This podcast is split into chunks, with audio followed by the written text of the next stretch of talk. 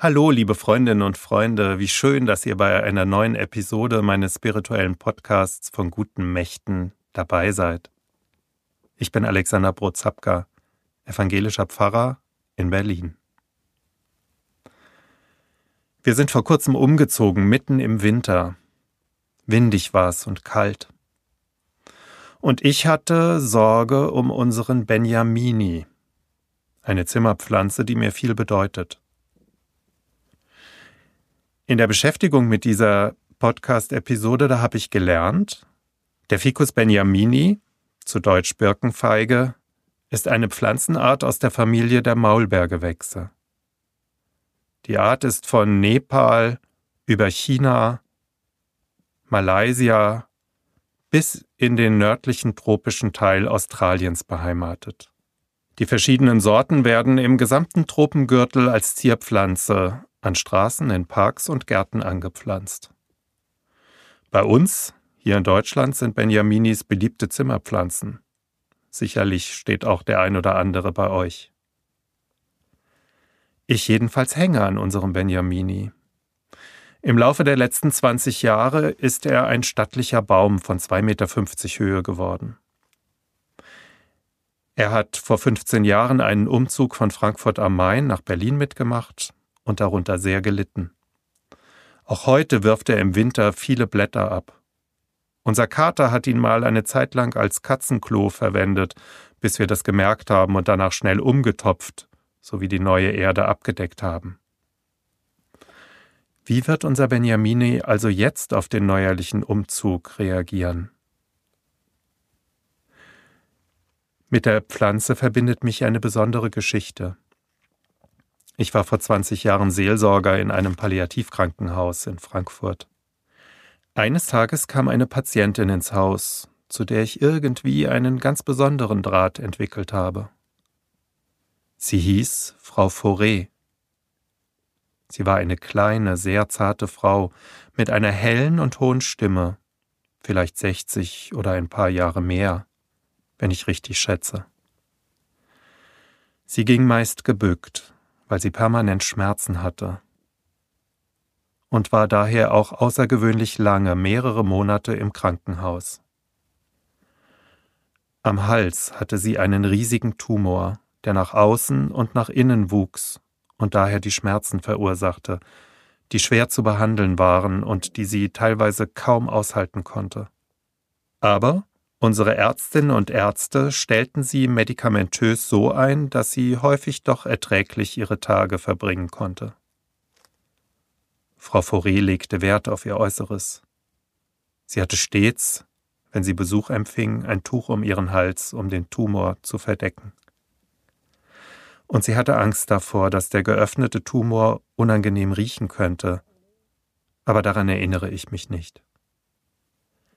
Andere Eindrücke standen im Vordergrund. Oft habe ich sie besucht.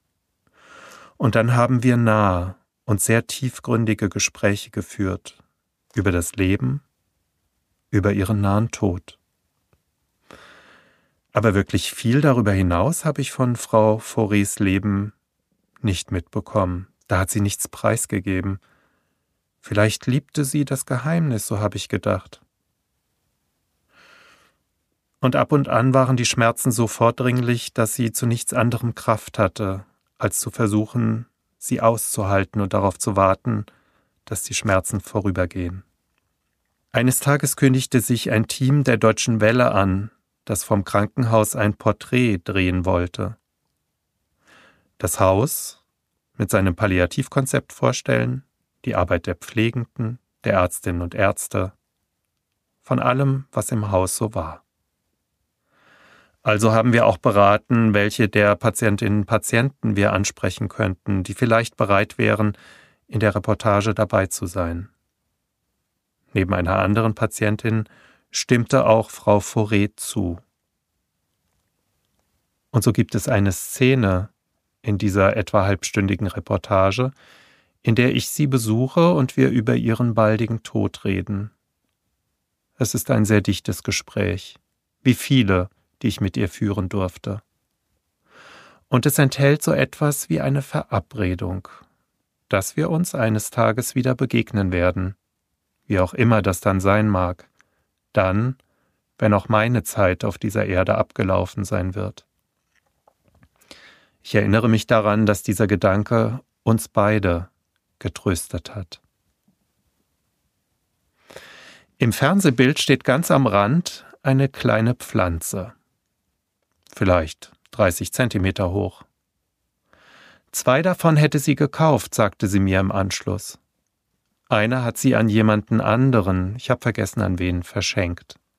Die andere gab sie mir im Anschluss an die Filmaufnahmen. Und seither begleitet er mich, der Benjamini. Frau Fauré starb wenig später nach diesen Aufzeichnungen. Das ist nun gut 20 Jahre her. Sie starb in den ersten Januartagen 2001. Ihr Benjamini ist aber seither gewachsen und hat vieles mitgemacht. Ich denke nicht jedes Mal, wenn ich ihn anschaue, gieße oder dünge an Frau Fauré. Aber nun wieder beim Umzug habe ich mir doch Sorge gemacht, wie er es überstehen würde, und ich musste an unsere Begegnung und auch daran, dass wir uns wiedersehen werden, denken. Ich glaube fest daran. Bis dahin, so Gott will, begleitet mich unser Benjamini durchs Leben. Und er hat, welch ein Wunder, auch alles gut überstanden, mehr noch. Er hat viel weniger Blätter als üblich im Winter abgeworfen. Scheint mir so, dass er seinen neuen Standort richtiggehend genießt. Viele neue, frische und hellgrüne Blätter hat er angesetzt. Jetzt im Januar. Alles vergeht im Laufe der Zeit. Und auf Dauer werden wir auch mit all unseren Möglichkeiten diesen Kreislauf des Lebens nicht aufhalten. Und doch, Leben sprießt auch immer wieder neu auf und erzählt von der Hoffnung, dass sich am Ende das Leben gegen allen Tod durchsetzen wird. Ich bin so dankbar für die Begegnung mit Frau Fauré und ich freue mich eigentlich jeden Tag an ihrem Geschenk, den Fikus.